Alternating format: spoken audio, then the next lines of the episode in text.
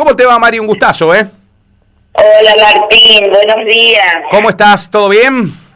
Todo bien. Bueno. Escuchando acá la introducción que hiciste. Bueno, Gracias. ¿te acordás, ¿te acordás cuando antes se hacían esas cenas espectaculares, Mari, en la vieja normalidad? Porque parece que fue hace mucho, ¿no?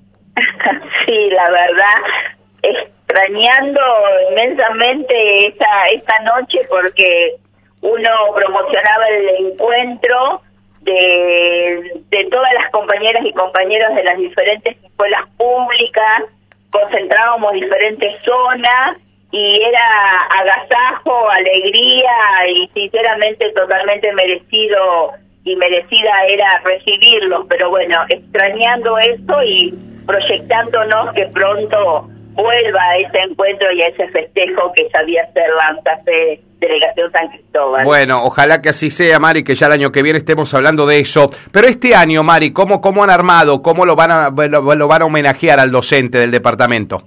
Bueno, este año hemos decidido en la comisión que nuevamente sorteo como el año pasado, pero el sorteo no de no de premios en, en productos, sino en orden de compras, ¿no? Ajá, Son- ajá. Que el compañero, la compañera decida qué hacer con eso que, que va a recibir como obsequio para su día.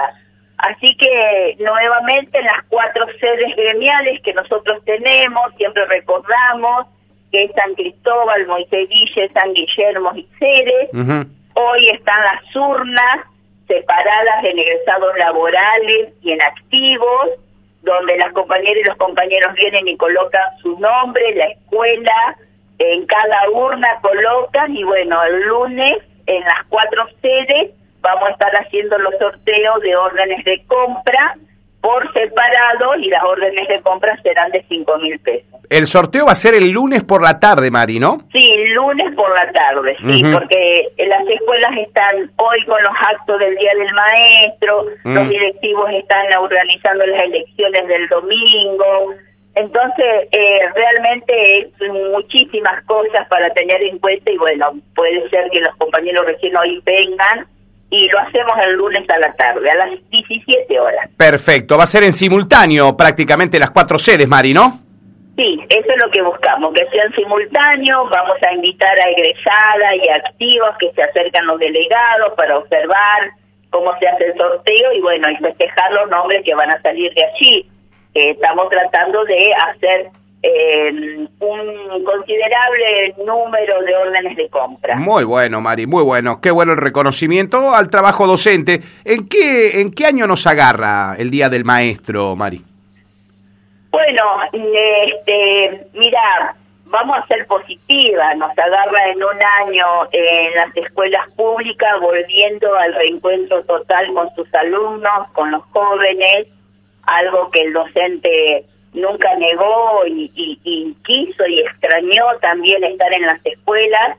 Estamos en eso, eh, cuidándonos, controlando, este, priorizando, eh, también el tema de muy relacionado con, con la salud, cosa que en las escuelas eso no era habitual, pero hoy la educación está relacionada con, con el contexto de salud, por un lado. Eh, en un año eh, también pensando en futuras luchas, porque somos trabajadores, estamos de festejo hoy, pero como todo trabajador tenemos luchas históricas, tenemos condiciones que mejorar, en lo salarial seguro, en condiciones de trabajo también. Así que bueno, eh, estamos en esto. A mí me parece que se viene una etapa, si se viene una etapa de presencialidad, se vendrá una etapa, si es necesario, también de luchas eh, que nos caracterizan como trabajadores de la educación. Pero bueno, eh, esperanzados, Martín, esperanzados, tratando de contagiar esa esperanza a los alumnos. Vos pensás que, que los docentes pasaron por situaciones difíciles, contagiados de COVID, muchos compañeros también fallecidos, pero también a las escuelas llegaron muchos niños y jóvenes atravesados por tristeza y por pérdida de esta pandemia, ¿no? Claro, claro, claro. Eh, Este- ¿Cuántas cosas se fusionaron, no? En un año. Qué difícil hacer un balance de todo, Mari, ¿no? Sí, sí, sí. También el trabajo de los equipos directivos, tremendo, tremendo en organizar, organizar, organizar, organizar, el no descansar los fines de semana, porque fue todo, es todo así, hasta ahora es así, ¿viste? Es, es todo, todo rápido, todo cambia, eh, y bueno, y eso también eh, agradecer y reconocer el trabajo, porque las escuelas públicas las sostienen principalmente quienes las habitan. Ni hablar. Eh, Mari, eh, ¿cuántos reclamos se terminó cayendo el velo, no? Muchos, muchos reclamos de tantos años de parte de ustedes, de ANSAFE, de otros sindicatos, sobre el tema de, de, la superpoblación en las aulas, de escuelas que no tenían todas las comodidades para, para poder darle las comodidades necesarias y la tecnología a los chicos eh, eh anteriormente a la pandemia. Y fíjate vos que la pandemia cayó el velo y nos dimos cuenta que todos aquellos reclamos históricos eran, eran reclamos que había que atender, Mari, ¿no? Reclamos que tuvieron medianamente respuestas, reclamos que seguimos haciendo.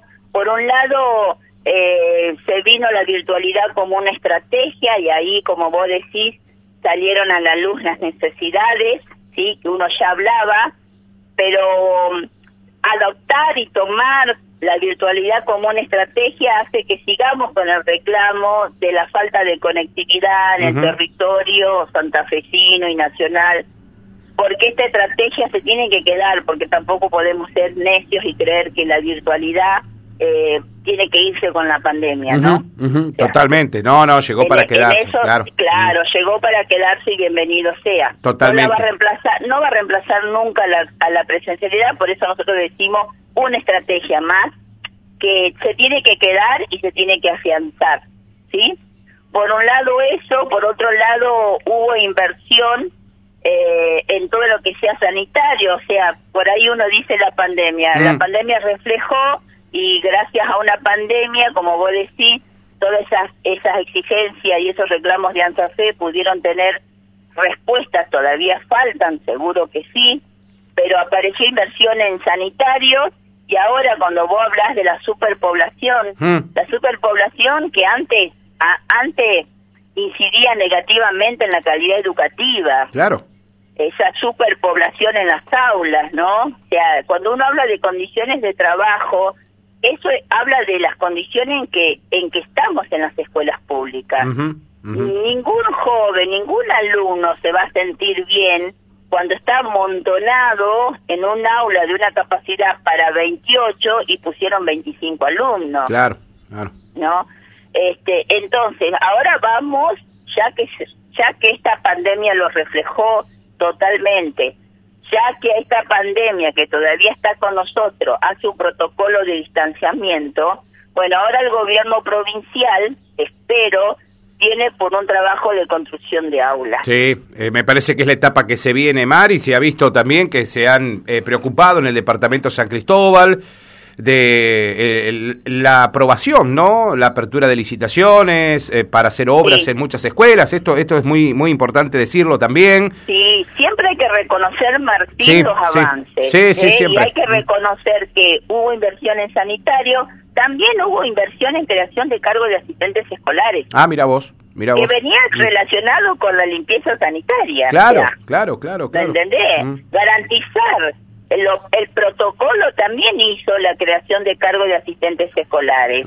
también hay que reconocerlo. Ahora me parece que sí o sí van a tener que hacer esto de que viene la etapa de construcción de aula y en el recorrido del departamento tiene que haber también construcción de escuelas. Ah, ¿vos te parece? Sí. Sí, sí, sí, sí, sí. Hay localidades en el nivel medio que sí necesitamos. Si hablamos de trayectoria escolar, si hablamos de, de, educación como un derecho social, todo viene inversión, todo está relacionado con la inversión que va a hacer el Estado. Y en este departamento San Cristóbal se necesita edificios nuevos en algunas localidades. Mira vos, Mari. Vos sabés que yo no recuerdo cuándo fue la última escuela que se inauguró. Bueno, en Ceres no la recuerdo, Mari. Creo que fue el edificio de la Escuela de Enseñanza Técnica 453, ¿no? Me parece. Claro, por, por eso, pero bueno. Eh, uno, por eso digo a veces, eh, qué lindo que es y qué importante que es andar en el territorio como yo hago semanalmente, salgo de serie y recorro eh, la ruralidad, recorro los pueblos pequeños, las localidades, y ahí está. Nosotros, siempre dice Sonia, nuestra secretaria, mm. eh, nos felicita por el conocimiento que tenemos de, del territorio. Nosotros no somos eh, sindicalistas que están sentados en un escritorio. Nosotros podemos podemos hablar con Cantero y decirle detalle por detalle de lo que lo, de las faltas de inversión en el departamento de San Cristóbal. Así que eh, ya hablé con el delegado, por supuesto, regional, coincidimos con estas necesidades y espero que, su, eh, que en su gestión pueda hacerse la construcción de edificios nuevos. Sí. Ah, me dice Guillermo, me corrige, dice que el último edificio que se inauguró fue el del Jardín Olga Galoto de Saba 192. Perdón, yo me equivoqué. perdón, perdón, Guillermo, perdón. Vale, qué bueno que esté escuchando y lo pueda corregir a esto, porque yo de verdad, eh, bueno, no, como no se inauguran habitualmente las eh, tantas escuelas, Mari, me, me, me, quedó ahí y no, no, no, lo, no lo conocía. Y lo próximo va a ser el CEF, probablemente. Claro, el CEF, sí es realmente importantísimo la aparición de ese edificio, porque pensás que concentra a todos los alumnos de todas las escuelas, sinceramente. Bueno, hay necesidad en las, en, las escuelas, en necesidades a veces como construcción de nuevos edificios o que aparezcan, eh, por ejemplo, espacios cerrados porque hay escuelas donde los alumnos al día de lluvia solamente tienen una galería pequeña, o los docentes no tienen una sala de maestro, o sea, toda toda esta pandemia de organizar espacio, hay escuelas que los docentes quedaron en la galería, ¿no? Bueno, cuántas cosas... Se dieron espacio. Bueno, cuántas cosas nos dejó, por eso te hablaba de la caída del velo, ¿no? Se parecía que el sistema estaba todo perfecto y de repente vino la pandemia y nos dimos cuenta que no estaba todo perfecto. Eh, no, se iba piloteando en la medida, claro, alumnos que cuando se llovía le, llovía en el aula, a otras, a otros edificios les llovía en el comedor, los chicos se amontonaban todo con la tacita, parados porque no se podían sentar, se llovía. Todo esto no se decía, digamos, y ahora nos dimos cuenta que, bueno, en plena pandemia nos dimos cuenta que estábamos mal en el tema edilicio y los accesos que debe tener un alumno hoy a la conectividad y todas estas cosas que bueno el desafío es al que quien le, a quien le toca en esta etapa y al que vendrá y al que vendrá porque esto es una política de estado. Mari te voy a hacer una consulta de un amigo que ya hace unos días me está consultando esto y me vuelve a preguntar ya que te está escuchando. Sí. pregúntele a Mari Ramos cómo se cobra el boleto rural. Si se ah, paga, espere, espere, si se paga solo la ida y no la vuelta al que se maneja con su vehículo. No, a ver, mira, eh, hablando de recorrido y del trabajo que uno hace como delegada seccional, Martín, decir al compañero, a la compañera que consulta que se tienen que acercar al gremio. ¿Por qué? Gremio, sí. Porque, claro, ¿por qué? Porque eh, hablando con el referente del boleto educativo rural, sí, que es una persona, hay que reconocer, eh, el conocimiento que tiene y cómo resuelve situaciones, mm. hay, un, hay algo que se está reflejando, ¿sí?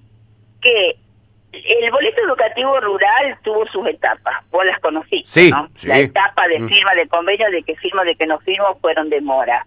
Después vino la segunda etapa de la transferencia, o sea, casi todas las comunas hoy por hoy y municipalidades tienen depositado un semestre, del 15 de marzo al 15 de septiembre. Sí.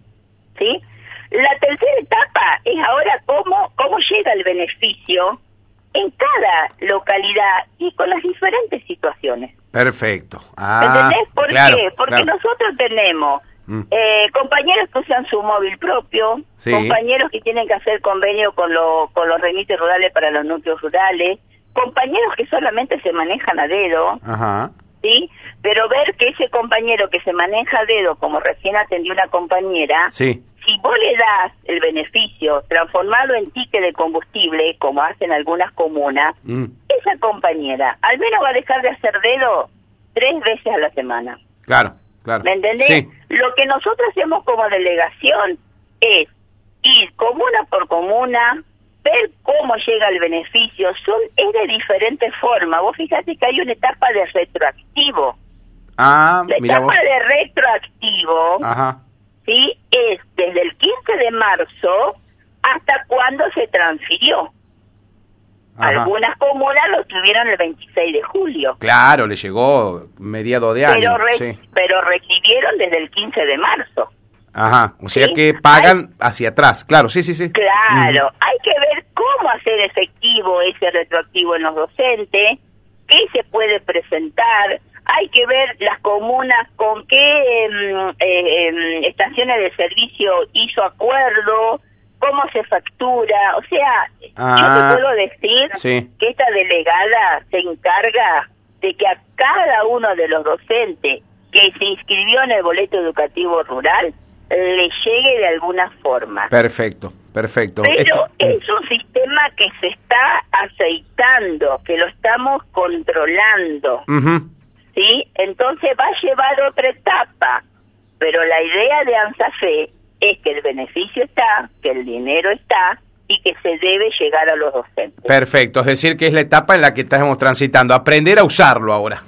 eh, sí, como, claro, es cada comuna. Eh, yo te digo, nosotros ahora estamos atrás de la aparición de tráfico. Ajá. ¿Por qué? Porque hay, eh, nosotros tenemos corredores que son las diferentes rutas que no hay transporte público. Claro, bueno, no tenés colectivos a cada rato, claro.